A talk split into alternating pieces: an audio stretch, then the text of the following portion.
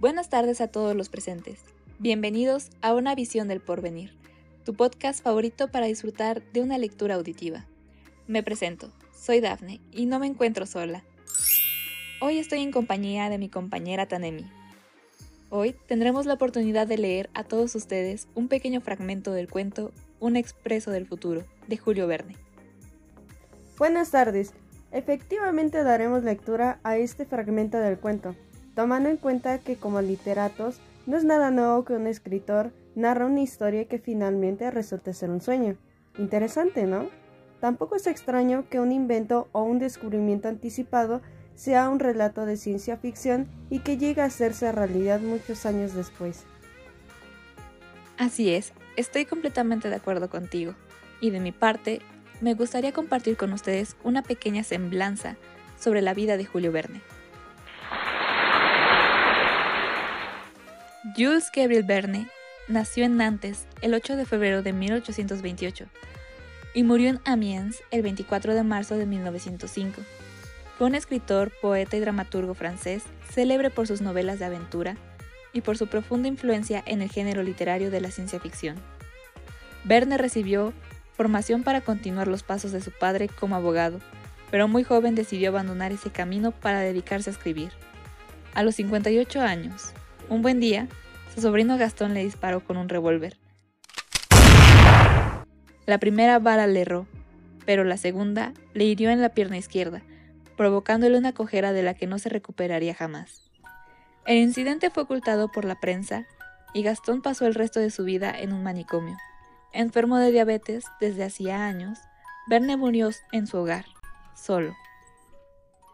Es considerado junto con H. G. Wells el padre de la ciencia ficción. Fue condecorado con la Legión de Honor por sus aportes a la educación y a la ciencia. Su primera obra es también la primera novela que escribió, París en el siglo XX, y una de las pocas que no publicó en vida. Estas son algunas de sus novelas. Cinco semanas en globo, la inolvidable Viaje al centro de la Tierra, de la Tierra a la Luna, Los hijos del Capitán Grant, la épica 20.000 leguas de viaje submarino, La Vuelta al Mundo en 80 días, La Isla Misteriosa, Miguel Strogoff, El Soberbio Oriental, La Invasión del Mar, entre muchas otras. Bueno, después de esta pequeña introducción, acompáñanos a escuchar esta gran historia llena de misterio y mucha magia pues Julio Verne nos hace viajar a través del tiempo para adentrarnos en esta gran historia futurista. Sin más que agregar, comencemos.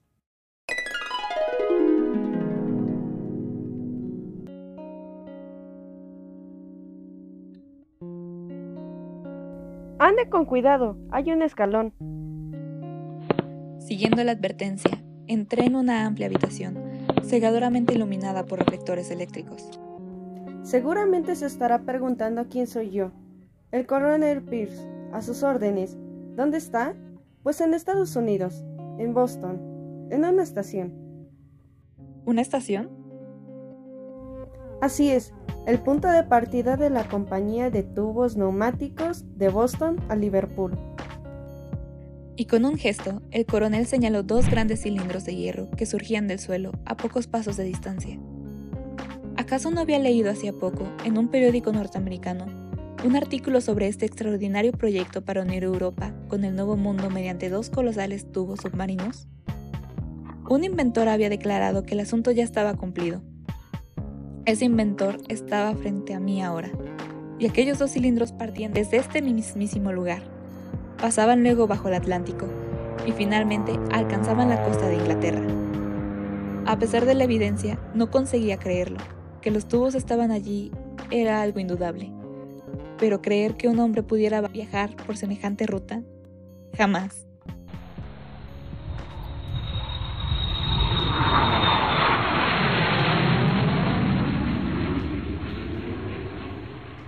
Obtener una corriente de aire tan prolongada sería imposible. Al contrario, absolutamente fácil. Todo lo que se necesita para obtenerla es una gran cantidad de turbinas impulsadas por vapor.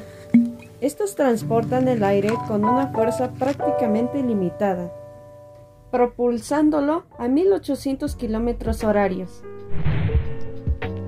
casi la velocidad de una bala de cañón, de manera tal que nuestros vehículos con sus pasajeros efectúan el viaje entre Boston y Liverpool en 2 horas y 40 minutos.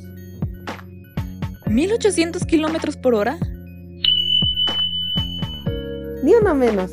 Como la hora de Liverpool está adelantada con respecto a la nuestra en 4 horas y 40 minutos, un viajero que salga de Boston a las 9 arribará a Liverpool a las 3.53 de la tarde. ¿No es esto un viaje hecho a toda velocidad?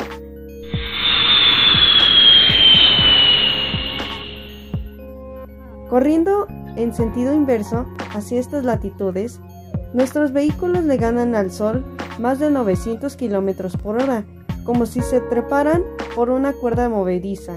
Por ejemplo, Partiendo de Liverpool al mediodía, el viajero arribará a esta estación a las 9.34 de la mañana, o sea, más temprano que cuando salió. no me parece alguien que pueda viajar más rápidamente que eso. Muy bien, así debe ser. Aceptaré que los viajeros puedan tomar esa ruta de locos y que usted puede lograr esta velocidad increíble. Pero una vez que la haya alcanzado, ¿cómo hará para frenarla? Cuando llegue a una parada, todo volará en mil pedazos. No, de ninguna manera. Nuestros tubos, uno para irse, el otro para regresar a casa, son alimentados por corrientes de dirección contrarias. Un destello eléctrico nos advierte cuando un vehículo se acerca.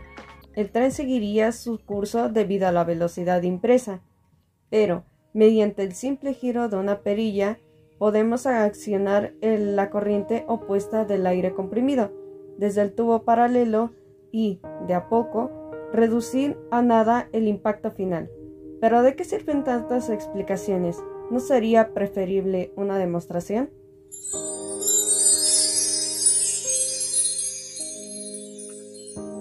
Y sin aguardar mi respuesta, el coronel oprimió un reluciente botón plateado que salía del costado de uno de los tubos. Un panel se deslizó suavemente sobre las estrellas, y a través de la abertura alcancé a distinguir una hilera de asientos, en cada uno de los cuales cabían cómodamente dos personas. El vehículo, entre. Lo seguí sin oponer la menor resistencia, y el panel volvió a deslizarse detrás de nosotros. Nada podía ser más sencillo. Un largo cilindro, tapizado con prolijidad, de extremo a extremo, se disponían 50 butacas en 25 hileras paralelas. Una válvula en cada extremo regulaba la presión atmosférica, de manera que entraba aire respirable, por un lado, y por el otro, se descargaba cualquier exceso que superara la presión normal. Bien, ¿es que no vamos a arrancar? Si no vamos a arrancar, ya hemos arrancado. Arrancando. Sin la menor sacudida. ¿Cómo era posible? Si en verdad habíamos arrancado, si el coronel no me había mentido al hablarme de una velocidad de 1800 kilómetros por hora, ya debíamos estar lejos de tierra, en las profundidades del mar. Las ballenas estarían batiendo con furiosos coletazos nuestra larga prisión de hierro. Pero no escuché más que un sordo rumor, provocado por la transición de nuestro vehículo, y ahogado por un asombro incomparable, incapaz de creer en la realidad de todo lo que estaba ocurriendo.